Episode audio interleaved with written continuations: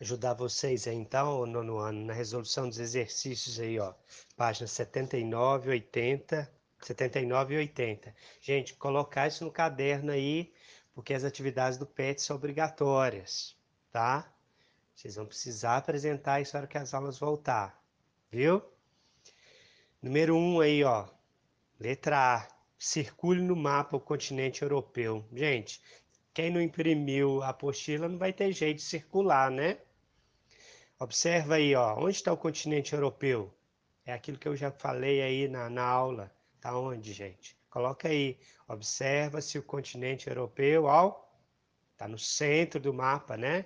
Então não circula, só coloca aí. Europa no centro do mapa. Pronto, observe isso aí, gente.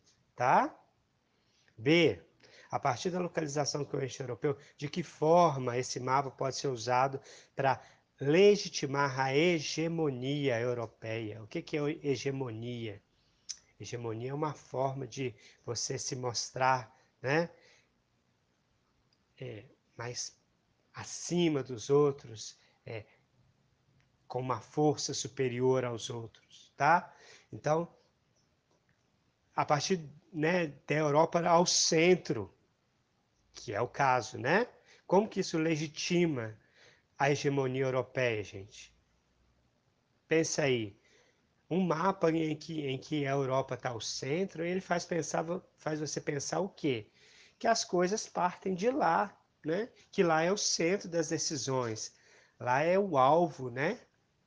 É de lá que se decide as coisas. Tá? É a questão ideológica que a gente colocou aí na, na reflexão da aula, né? C. Quais continentes você escolh escolheria para colocar no centro do mapa, para alterar essa hegemonia europeia? Não sei, de acordo com o critério que você estabelecer. Se o critério for é, o lugar que você mais gosta, o lugar que você nasceu, o critério seria o continente americano, América do Sul ao centro, onde vai estar o nosso país, o Brasil, concorda? Agora, se o critério for poderio militar, quantidade de armas, você teria que colocar os Estados Unidos no centro. Percebe, gente? A questão do critério, tá? Do interesse que os mapas é, escondem. Então, colocar aí, né? Depende do critério. Número dois, de que maneira os momentos históricos vividos na sociedade interferem no espaço do globo terrestre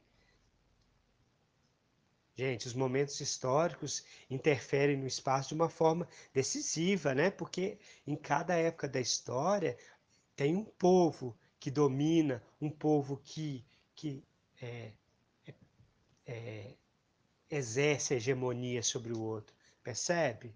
Tá? Então, é, como a Europa tem uma hegemonia é, mundial assim é, durante não vamos dizer hoje, mas até os dias de hoje, né, a gente ainda aceita esse mapa da Europa no centro, tá? De que maneira o mundo foi dividido? Então, se a Europa está no centro, ele divide o mundo entre os que estão à direita da Europa e os que estão à esquerda da Europa, né? Então, essa é a ideia de Oriente e Ocidente, tá? Entenderam? Vocês sabem daqui 50 anos se a China se tornar continuar crescendo desse jeito, os mapas não vão mostrar a China ao centro. Pegaram a ideia, gente? Pronto, observe a charge, página 80 agora, e responda as atividades 3 e 4. Então tem uma charge aqui, ó, tem um, uma bota enorme pisando né, nas terras de um lugar, olha lá a, a caravela lá do Vasco da Gama que, que sugere, gente? Está escrito aí, ó, colonialismo, né? Então ficou fácil depois que a gente pensa isso. Qual a relação estabelecida entre os povos? Quem são esses povos? Gente, a relação aí, ó, quando o português chega é, nas terras americanas. Percebe que esses índios aí são americanos? Provavelmente os índios brasileiros? Qual a relação estabelecida, gente? Olha, né, uma sola, um sapato enorme, massacrando, né, pisando. Então é uma relação de dominação, uma relação desigual, tá? É para colocar isso aí na resposta. Quem são esses povos? De um lado europeu, do outro os povos nativos, no caso do Brasil os índios. Tudo bem? Quatro aí, ó. Explica o contexto histórico. Qual o contexto histórico, gente? Qual a época está retratada aí? Período de descobrimento, né, gente?